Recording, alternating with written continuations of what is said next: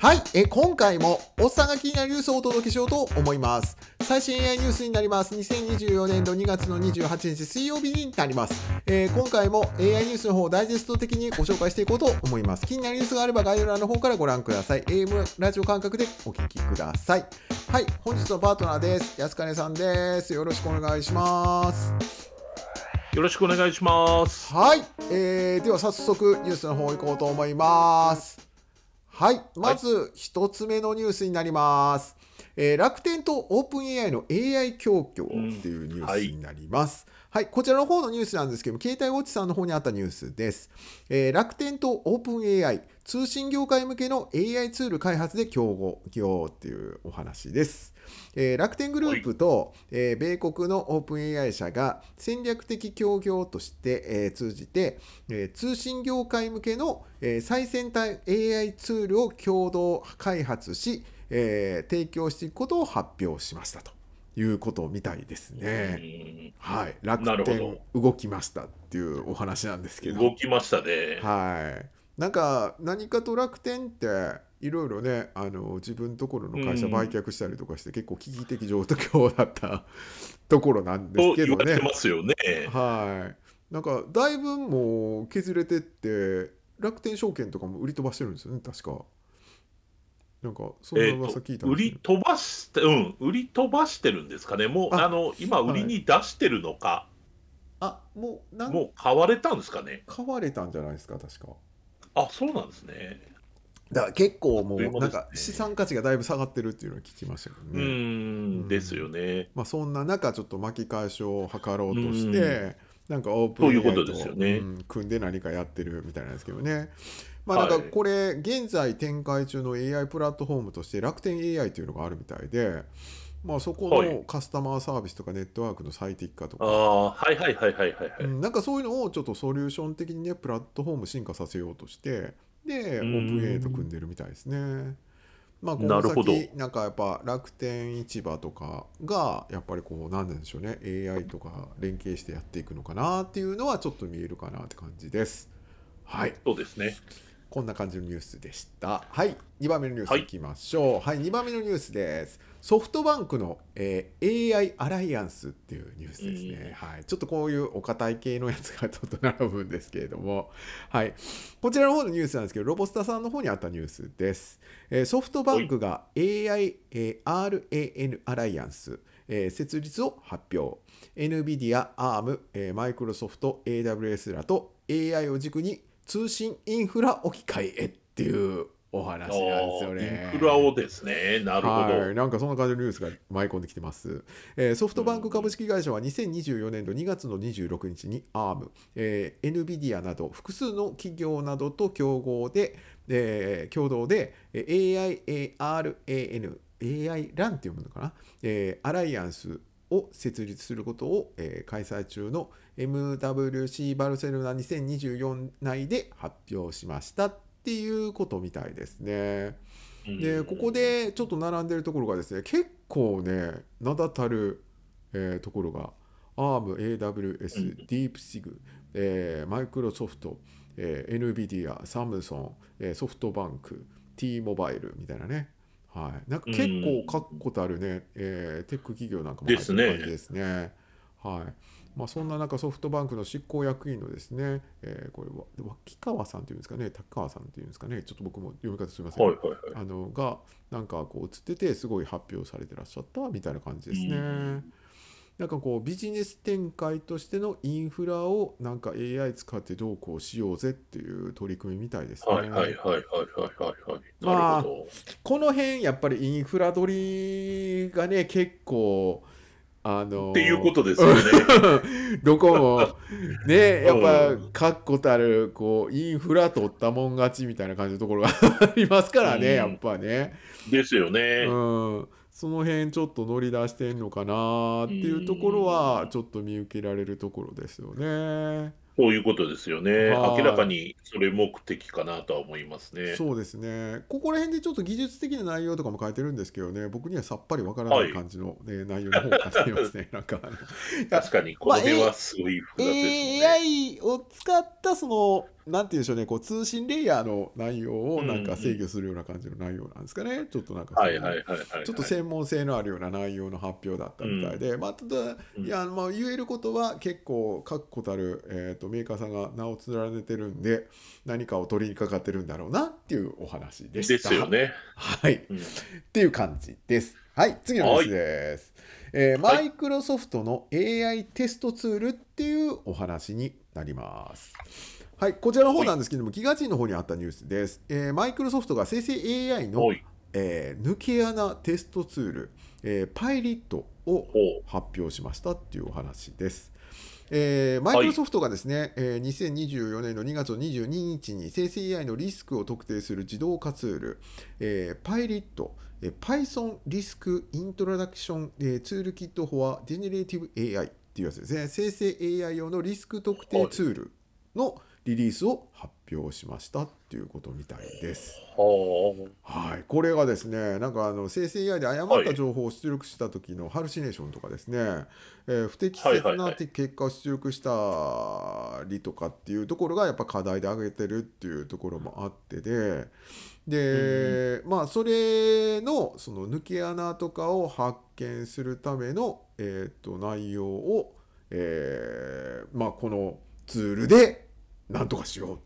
ていうみたいな取り組みい。なるみたいです。ほはい。ど。はいはいは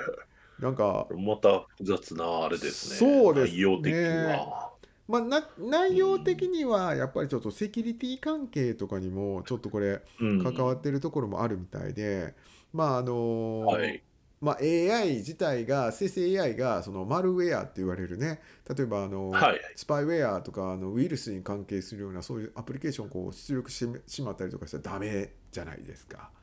で、はい。ですね。えっと、ちょっと間違えたらその学習データセット機密情報なんかを吐いちゃったりとかするようなねいうようなそのプロンプトインジェクションみたいな感じのものとかも出てきたらあかんなっていうところでんそういうのもた多分こう制御したりとかっていうところがある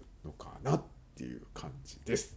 ことですよね。でも生成 AI が進めばそういうなんていうんですかね AI に吐き出させるっていうはい活動っていうのは増える可能性は大いにあるね。そうですね、まああのちょっと前とかでもですね、本当あの以前にもお話ししたんですけど、まあ、Windows のあのプロダクトキーですよね、要はあのライセンスのキーを吐いたりとかしてたんですよね、チャット GPT ああなるほどなるほど。はいもうすぐにもうそれはねもうなくなっちゃったんですけどそれもやっぱりちょっと世に出てるその学習データからあの別に不本意にもうポッてなんか出てくるようなね感じのものとかですね。なるほど。あとまあ出てすぐぐらいだとねなんかこう爆弾の作り方とか、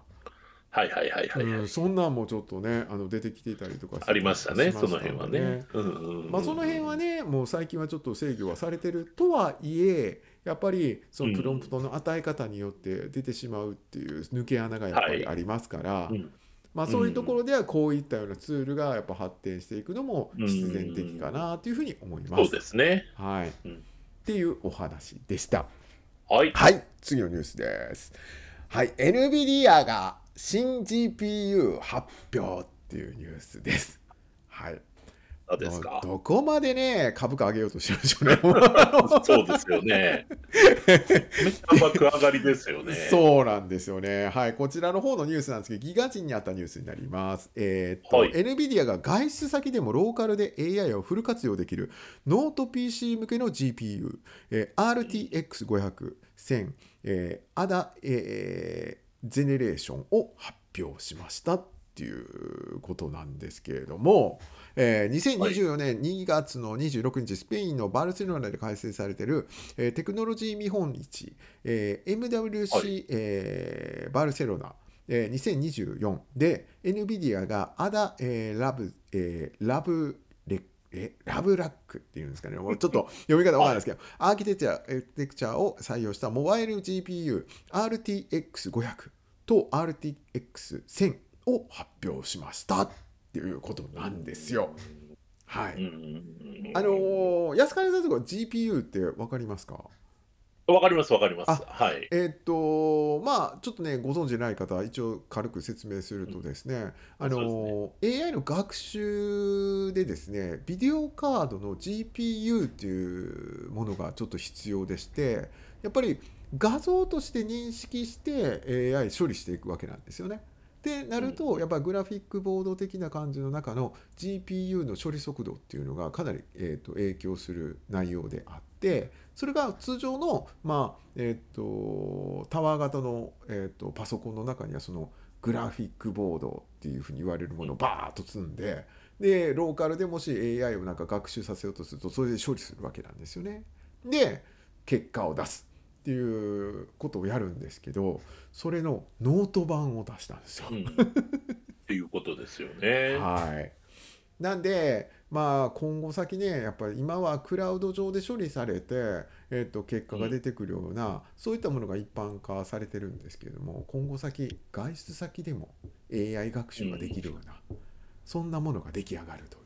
はい。これは結構あれってことなんですね。やっぱりそのそれ用の GPU を作ったっていうことなんですよね。ノート向けにっていうことなんですよね。そうなんですだから多分そういうねことですよね。ノート型で作ろうとすると発熱の問題とかですね、性能の問題っていうのはかなり凝縮。しないとダメなんですよね。なんで、うんうんうんまあ、そういう意味でもその発熱の問題とかもクリアしないとなかなか GPU でやっぱ熱持ったりとかするんで、あのーうんそういうところも考えられた設計になってんのかなっていうところはあるんですけどまあとにかくねその、えっとディスクトップパソコンだったら空間があるじゃないですか。うんだから意外と自由に設計して作れるんですよ。はい。でも、はいはいはい。これがノートパソコンになるとかなりちっちゃく設計しないといけないっていうところもあって、かかなりこれ、あのー技術的には難しい感じになるんですよね。ですよね。はい、うんなんで、まあ、ここを出してきたっていうことはやっぱり、えー、と今後先いろんなデバイスにこういう GPU が入るんじゃないかなっていう想定のもとで、最 NVIDIA 終的にはあれですか、はいスマホとかにも入ってくるかもしれないですね。の可能性はあるのかな。で僕もちょっとねあのもうちょっとしたら、えー、とちょっと動画で出そうと思ってる内容もですね、はいはいまあ、ちょっと AI プラスデバイスっていうところでの話のうん内容をちょっとね、あの今度出そうと思あってるんあ楽しみですね。はい、でそれにも一応多分 NVIDIA さんとかの GPU が関わってくるんじゃないかなとは思いますね。そうですね。はいっていうようなニュースです。はいはい。まあ、この辺はちょっとね注目していきたいなと思うような感じのニュースなんで、ぜひ皆さんももしご興味ある方いらっしゃったらあのニュースの方をご覧ください。はい、はい。次です。これね、3回目の取り上げかもしれないですけどね、あの、陽キャ向け AI アプリ、コトモっていうお話になります。はい。えっ、と、はいこちらの方のニュースなんですけれども、IT メディアさんの方にあったニュースです。陽キャ向けな AI アプリ、コトモが話題。AI と、えー雑談できる、えー人と話しているみたいなどと驚きの声っていうお話なんですけれども 僕もねちょっとね数日前からかなりね、あのーこれについてはちょっと出しててこれ専門のやつのもうほんまに動画も出そうと思ってるぐらい ちょっとハマりまくってるんですけれどもまああのーちょっとね安狩さんとか使われてないですよね？使われました？これ。入まだまだ僕やってないです。あですよ僕、ねあの、はい。うん、あるっていうのはなんかしてはいましたけど、まだ触ってないです。あそうですか。これがですね。一応これで読み上げる内容でねちょっとお話しするとですね、はい。人と話しているみたい、テンポがリアルでコミュ障は辛いアプリっていうことで始まってる内容でして、はい。えーまあ、おしゃべり AI アプリ、えーコトモがですね X 上で、えー話題になっていると、えー人間同士がかわ、えー交わす、えー何気ない会話を、えー AI との対話で再現できるというスマートフォンアプリ iOS だけなんですけどねこれね、えー開発元はですね AI サービスの開発を、えーできる、えー、とステーリーステーリーっていうんですかね、マネーフォワード出身の、エンジニアたちが、立ち上げたスタートアップの企業みたいで、えーっと、実はこれね、米国のね、マイクロソフトの支援を受けてる企業なんですよ。意外とね、これ中身すごいんですよね。この、やられてらっしゃる方々。で、えーっと、まあ、テンポのいい感じでの内容としてで繰り広げられてるっていうことであるんですけれども、まあまあまあ、はい。あのー実際にね聞いていただいたり、まあ、過去のちょっと動画とかでも一応ねやってるんですけれどもまああのものすごいナチュラルな会話ができるっていうそういったものです。はい、でこれに至ってはまたねちょっとねあのこれ専用のちょっとまた動画をちょっと仕上げていこうと思いますのではいあのーぜひちょっとお楽しみにっていうことではい。本日はここまでっていう感じでやらせていただこうかなというふうに思います。はい。えーこのチャンネルではですね、えー朝の7時に AI ニュースの方をお届けしております。チャット GPT の内容とか、えープロンプトエンジニアリングの内容とか、えー生成 AI の内容なんか、えー動画ありますので、そちらの方をご覧ください。はい、えーはい2024年度はですね、生成 AI で道を切り開くということで、365日、365人の方と名刺交換挑戦中であります。えーもしよかったら、また、えーご連絡いただきましたら、名刺交換行こうと思いますので、ぜひご連絡ください。で AI パはいートナー、えー AI ニュースのパートナーなんかも、えー、と募集してますので、もしよかったら、えーお越しく、えー、とご応募ください。ポッドキャストなんかも配信しております。えー同じ内容なんですけれども、ポッドキャストでも聞けますので、もしよかったらそちらの方もお聞きください。はい。えー、安金さん、お忙しい中、すいません、いつもなんか。いえいえもうちょありがとうございます。ちょっとね、今、本当あの、書籍のね、プロジェクト今やってて、そうですね。はい、だってちょっと進めててね、まああの僕らは一番思うのは、やっぱり使いこなしていただく方を僕はあのどんどんどんどんこう、えー発信していきたいなというふうに思ってるんで、はい、ぜひちょっとこれ出来上がったら皆さんにもね、ちょっとあのそうですね。使っていただいて、で、なんかこう、なんて言うんでしょうみんな、誰でも使えるようなね、そういったようなそうですねはい、あのものがちょっとご提供できたらいいかなというふうに思います。はいはいてな感じで、はい、本日は、えーこれまでという形で、えー、と皆様、えー今日は水曜日でございます。朝お聞きになられてらっしゃる方、ちょうど中日かなというふうに思うんですが、どうぞ。そうですねはい、あのーかなり風強くないですか？風強いっす。うんでしょ？ねえ。本当はずらかぶってるお父さんあの気をつけてくださいね。本当飛んでいかないようにあの。気をつけてもらわんだな あのぜひ頭を押さえて、えー歩いていっていただきたいなというふうに思います。はい、はい。ではどうもありがとうございました。また明日よろしくお願いします。ありがとうございました。はい、はいすみません、失礼します。失礼します